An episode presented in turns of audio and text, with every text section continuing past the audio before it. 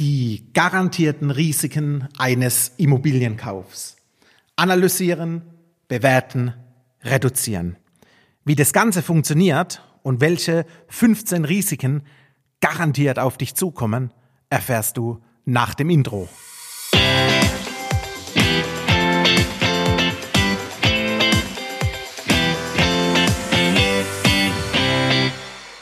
Hallo und herzlich willkommen zum Denkmalimmobilien Podcast. Mein Name ist Marcel Keller und heute hauen wir uns mal die Risiken eines Immobilieninvestments um die Ohren. Wir nutzen 15 Immobilienrisiken, definieren diese, kommunizieren diese und versuchen diese, soweit es geht, zu reduzieren. Risiko 1, die Wohnung steht leer. Das kann vorkommen. Die Frage ist, wann und wie oft und wieso überhaupt. Werden wir in einer interessanten Lage, in einer interessanten Stadt investieren, dann können wir das Risiko Wohnungsleerstand stark reduzieren. Warum das Ganze? Weil ein nachgefragtes Produkt immer gekauft wird. Und so ist es auch mit der Immobilie. Auf der einen Seite will jeder eine gute Lage und wenn eine gute Lage im Angebot ist, dann geht man auch ein Mietverhältnis ein. Hiermit verbunden Risiko 2, der Mieter zahlt keine Miete. Kann vorkommen, müssen wir definieren, was wäre wenn. Zum einen, es gibt eine Versicherung gegen genau dieses Mieter zahlt keine Miete Risiko. Auf das nächste Risiko, das packen wir gleich mit drauf. Der Mieter zerstört die Wohnung oder er wird zum Mietnomaden. Diese beiden Risiken, die kann ich versichern. Ich kann dir aber im Gegenzug dazu sagen, du wärst der Erste, der diese beiden Risiken versichert. Denn es ist ein stringenter Mietprüfprozess notwendig. Den habe ich in einer Podcast-Folge auch definiert und zwar die Podcast-Folge, wo ich drüber rede, wie ich zum 1. Oktober 2020 meine Denkmalimmobilie in Leipzig selbst vermietet habe. Da gehe ich auf die Themen ein. Was ist wichtig, um einen solventen, guten Mieter zu bekommen? Ein weiterer Vorwand oder ein weiteres Risiko ist der Zeitaufwand, den du haben wirst für die Verwaltung. Und zum anderen auch das Risiko, dass du überhaupt keine Erfahrung eventuell mit Immobilienverwaltung hast. Zeitaufwand für die Verwaltung kommt dann, wenn du keine professionelle Mietverwaltung, kein professionelles Management dir gönnst. Diese wenigen Euros sind freiwillige Pflicht, in die Immobilie monatlich zu investieren. Denn dann lagerst du den kompletten Zeitaufwand an die Verwaltungsgesellschaft aus. Ich vermiete mittlerweile seit 2017 und ich habe noch nie einen Anruf eines Mieters bekommen. Ich habe noch nie mit einem Mieter E-Mail geschrieben. Das wirst du nicht erfahren. Dafür gibt es meine erste Instanz. Das ist die Verwaltung, die fängt letztendlich alles ab. Ob der Wasserhahn tropft, ob im Hausgang eine Glühbirne flackert oder ob die Duschkabine anläuft, ohne dass jemand duscht, ob die Haustür quietscht, ist im ersten Moment nicht mein Thema, sondern das wird die Hausverwaltung für mich managen. Dann wird oft ein Risiko definiert, wie gehen wir mit Zinsen um. Zinsen im Bereich der Finanzierung, weil wir holen uns in der Regel 100 Prozent der Immobilienfinanzierung über Fremdkapital, sprich wir kaufen uns Euros über die Bank ein zu einem aktuellen Zinssatz zwischen 0,75 und 1,5 Prozent. Das Risiko der Zinssteigerung können wir ausschließen, indem wir einfach eine langfristige Zinsbindung 10 Jahre, 12 Jahre, 15 Jahre, 20 Jahre eingehen und sind letztendlich zu 100 Prozent draußen. Das nächste Risiko, was wir definieren, ist das Thema, das Umfeld der Immobilie verschlechtert sich. Hm. Möglich, ja. Realistisch, aktuell weniger. Wenn du in Großstädte investierst, eventuell sogar in Sanierungsgebieten, wo das Risiko, das Umfeld verschlechtert sich, in eine Garantie umgewandelt wird, dass das Umfeld sich garantiert verbessert. Denn finden wir eine Immobilie, die in einem Sanierungsgebiet sich befindet, wo die Stadt ein gewisser Bezirk als Sanierungsgebiet definiert, dann weiß ich eins, es geht jetzt richtig Euros von der Stadt und so weiter in genau diesen Bezirk rein. Straßen werden neu gemacht, Gehwege werden gemacht, Platzlagen werden gestaltet, Grünpflanzen kommen irgendwo dran, LED-Straßenlampen kommen und, und, und. Das bedeutet, wir müssen das Umfeld prüfen, wir schauen uns die Lage an, aber wir können auf einem vermuteten Verschlechterungsprozess im Bereich der Denkmalimmobilie oder Immobilien in Sanierungsgebieten uns oftmals eine Verbesserungsgarantie reinholen. Nächstes Risiko für mich aus das Hauptrisiko, wo wir die größten Probleme haben, wenn er eintrifft, ist die Pleite des Bauträgers. Aus dem Grund ist es am allerwichtigsten, mit wem schlüpft man langfristig unter die Decke. Mit wem gehe ich meine Immobilienehe für die nächsten fünf, sechs, sieben Jahre ein? Warum genau fünf, sechs, sieben Jahre?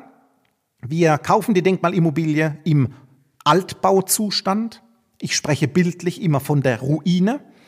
Und dann hat der Bauträger die Aufgabe, diese Immobilie innerhalb von 12, 18, 24 Monat einmal auf Art Neubauniveau zu bringen. Dann sind aber erst zwei Jahre rum, ich spreche von sieben, weil der Bauträger haftet fünf Jahre, geht er in die Gewährleistung.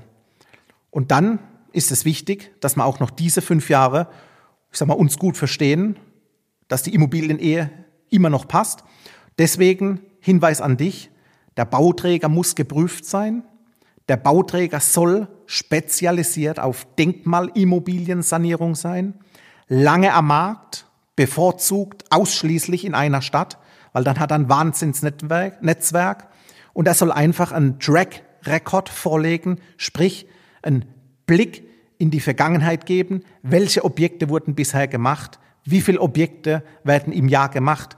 Zu welchen Themen, Problemen kam es? Und vor allem, wie wurden diese behandelt? Es kann ein weiteres Thema geben, da war ich live dabei, das ist das Risiko der Bauverzögerung. Ich bin in Berlin investiert in ein mega tolles, cooles Projekt in der Nähe vom KDW in Berlin. Die meisten werden das KDW kennen. Und hier kam es tatsächlich zur Bauverzögerung. Warum? Es kam zum Jahrhunderthochwasser in Berlin, konnte man nicht, äh, ich sag mal, davon ausgehen, dass die Tiefgaragen in der Denkmalimmobilie volllaufen, musste getrocknet werden, ein ellenlanger Prozess. Es gab Themen mit dem Bauträger. Ich hatte zum Glück, zum Glück eine TÜV-Prüfung drauf, die streng geprüft haben. Dann kam es zu einem kurzen Baustopp, weil der TÜV mit der Qualität zu Beginn oder in der Zwischenzeit nicht ganz zufrieden war. Und so hat sich das Bauvorhaben verzögert. Es kam zu diversen Problemen. Die KfW wollte mir auch das Darlehen kündigen.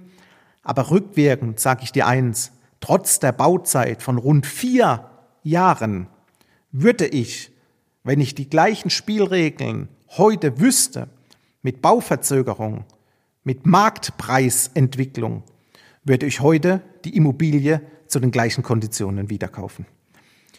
Nächstes Risiko, der Bauträger, ich sage mal, leistet in der Qualität eher schlechte Renovierung. Und dazu ist es notwendig, dass du dieses Risiko analysierst, definierst und anhand eines baubegleiteten Qualitätscontrolling einfach dir absicherst. Kurzum, wir versuchen uns den TÜV an Land zu holen, der das Ganze für uns managt. Unsere Autos gehen alle zwei Jahre zum TÜV dass die wieder safe sind für die Straße.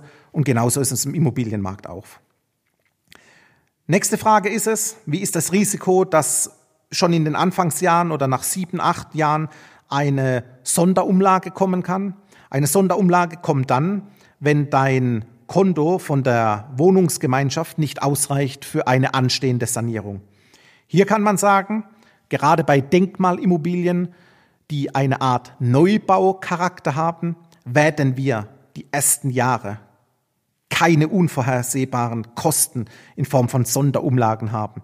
Alle großen Dinge, Dach, Heizung, Rohre, Leitungen, Elektrik, alles wird neu gemacht. Das bedeutet Risiko definieren, Risiko analysieren und somit sind wir relativ safe, weil wir eine Art Neubaucharakter kaufen. Ich werde oft gefragt, das nächste Risiko, Ich höre immer wieder, der Bauträger schnappt mir den Steuervorteil weg und haut ihn einfach auf den Kaufpreis drauf. Hier ist wichtig zu prüfen, eine Denkmalimmobilie, die vergleiche ich mindestens mit einem gehobenen, gehobenen Neubauprojekt. Und dann muss ich mich einfach am Markt schlau machen. Was kostet die Stadt? Was kostet die innerstädtische Lage? Und wie verhalte ich mich, dass ich vielleicht sogar aus dem innerstädtischen Markt rausgehe, weil ich bessere Preisvergleiche habe, ein besserer Einkaufsfaktor im Vergleich zur Miete, die ich generieren kann. Wichtig ist auch immer, du brauchst beim Thema Preis eine Strategie nach 10, 12, 15 Jahren. Deshalb frage dich, mit welcher Investitionsstrategie gehst du an den Start? Bist du der Buy-and-Hold-Typ, kaufst die Immobilie, lässt sie lebenslang in deinem Depot und sie wird dir eine Immobilienrente abwerfen? Oder machst du es so, dass wir sagen, wir brauchen eine Exit-Strategie? Ich empfehle dir immer eins, prüfe beides und entscheide dich erst in zehn Jahren. Das wird reichen. Wenn wir bei den Preisen sind, ein Thema, das immer wieder kommt, sind wir in einer Immobilienblase? Habe ich schon mal in einer Podcast-Folge beantwortet. Hier sage ich nur, Immobilienblase kommt in der Regel dann, wenn hohe Preise auf dubiose Finanzierungsgeschäfte treffen. Meiner Meinung nach gibt es keine Immobilienblase in diesen Lagen. Trotzdem aufpassen und nicht zu jedem Preis an jedem Ort kaufen. Das nächste Risiko ist, du bekommst eine zu hohe Mieterwartung versprochen, garantiert oder beworben. Und da ist es wichtig, einfach eine konservative Kalkulation zu machen. Gerne kannst du da zu diesem Thema mit Referenzen von mir, mit Live-Investoren sprechen, denn wir kalkulieren die Immobilie vom Preis her immer mit einer 0% Wertentwicklung über die gesamten 10, 12, 15 Jahre. Das heißt, wir kaufen für 300.000 und 10 Jahre später verkaufen wir wieder für 300.000. Wird unrealistisch sein, weil wir in guten, interessanten Lagen investieren und von steigenden Preisen einfach ausgehen. Wir kalkulieren trotzdem konservativ. Ebenso kalkulieren wir die Miete auf ein Standardniveau konservativ, von der Erstvermietung gleichbleibend über die nächsten, wie gesagt, 10, 12, 15 Jahre. Das wird unsere Grundkalkulation. Wie wir dann in der Nachjustierung vorgehen und mit den Zahlen spielen, wie verhält sich die Inflation, bewirkt sich die positiv auf den Preis meiner Immobilie, wie kann ich meine Mietpreise steigern? Ist es erlaubt, alle drei Jahre um 15 Prozent hochzugehen? Alle drei Jahre um 20? Das ist Spielwiese Nummer zwei. Wichtig ist, die Grundkalkulation konservativ zu liefern. Dann habe ich das Thema Mietpreisbremse, Mietendeckel und so weiter. Ja, gibt es alles, muss man drauf achten. Hier der Hinweis an dich, prüfe, ob, der, ob die Mietpreisbremse überhaupt für dich in Frage kommt, wenn du in eine Denkmalimmobilie investierst. Da können wir gerne drüber reden. Und der letzte Punkt, was passiert bei Arbeitslosigkeit, Krankheit oder im Todesfall? Wie wird sich das Konstrukt verändern? Wie gehen wir mit der künftigen Verbindlichkeit, die bedient werden muss, um? Wie funktioniert der rollierende Prozess in der Bedienung der Verbindlichkeit gegenüber die Bank und wer bringt die Einkünfte zukünftig ein. Das ist ein Abschluss, wo wir sagen, das waren jetzt die Risiken, die wir letztendlich haben. Wichtig ist, welche Risiken bekommen wir eventuell ganz weg, welche bekommen wir bewertet und über welche Themen und Risiken müssen wir einfach reden und in Anführungszeichen darüber klarkommen. Anhand dieser Risikoprozessprüfung kannst du sagen, es gibt garantiert Risiken beim Immobilienkauf. Gehen wir diese professionell an, schließen den Großteil aus, gebe ich dir eins an die Hand.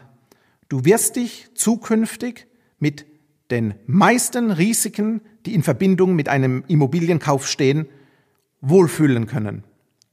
Das traue ich mich jetzt einfach mal so rauszugeben. Für diese Risikoanalyse bin ich heute durch. Bei Fragen kannst du gerne auf mich zukommen über meine Homepage marcelkeller.com. Bei LinkedIn kannst du auch meinen Namen eingeben, Marcel Keller wirst du mich finden. Dienstags und sonntags kommt der Denkmalimmobilien-Podcast. Lass uns reden, Wir können gerne in der Stadt ein Kennenlern-Cappuccino zusammennehmen und schauen, ob ein Immobilieninvestment für dich Sinn machen kann. Ich freue mich auf unser Kennenlernen und sage bis bald.